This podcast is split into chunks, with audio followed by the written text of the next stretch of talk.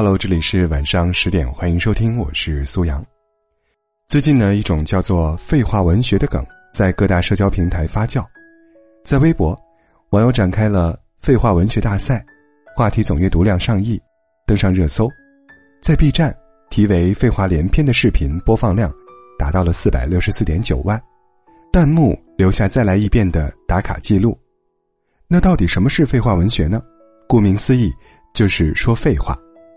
其实，废话文学并不是最近才兴起的，《西游记》当中有一段对话就完美诠释了废话文学。曾经二季冲过浪的朋友，或许看过这样一个标题的新闻段子：震惊，十四岁花季少女在十年前竟然只有四岁。乍一看挺震惊的，仔细一想更震惊了。这种看似说了又好像什么都没说的文学形式，让人不明所以。细细想来，却又回味无穷。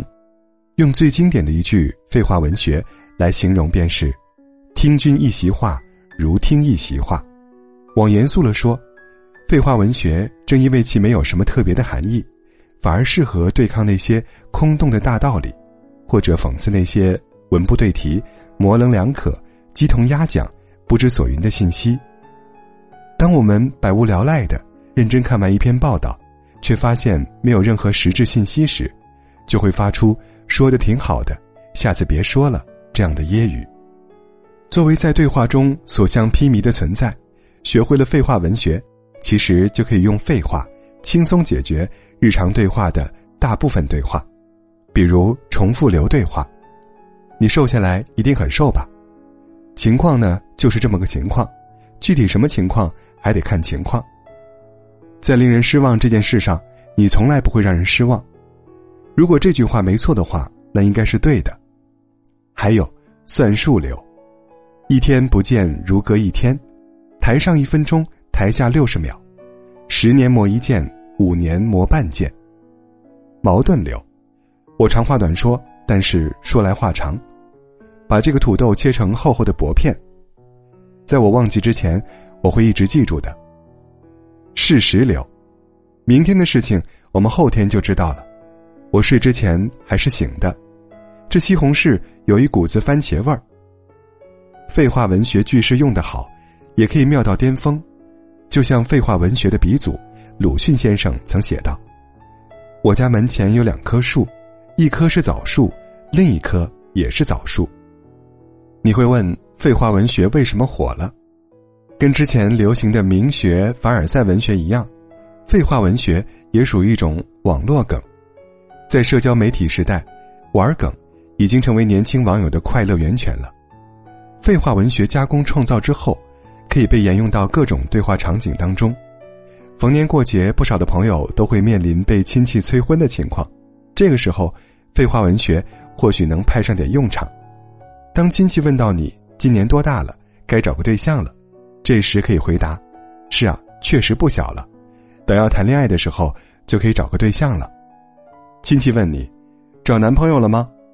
你可以回答：“男朋友这个东西，想找就得去找。”亲戚问：“那啥时候结婚呢？”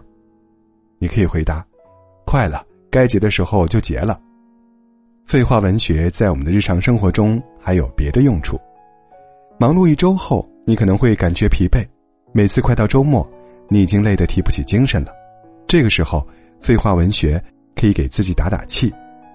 今天星期四，明天星期五，后天星期六，听到星期六，你的全身细胞肯定会振奋起来，于是又有了充足动力面对接下来的挑战。另外，当不熟的人跟你说一些让你似懂非懂的话时，当客服回复你一些难以解决真正问题的话时，当开会的时候。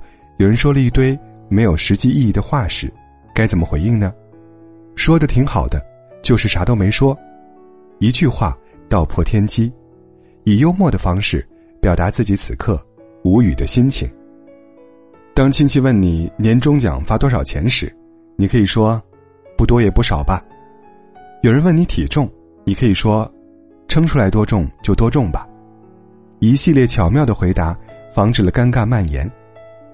心理学家的看法是，如果我们一天当中说的话有百分之九十以上是废话，那它就是快乐的；如果废话不足百分之五十，则快乐感不足。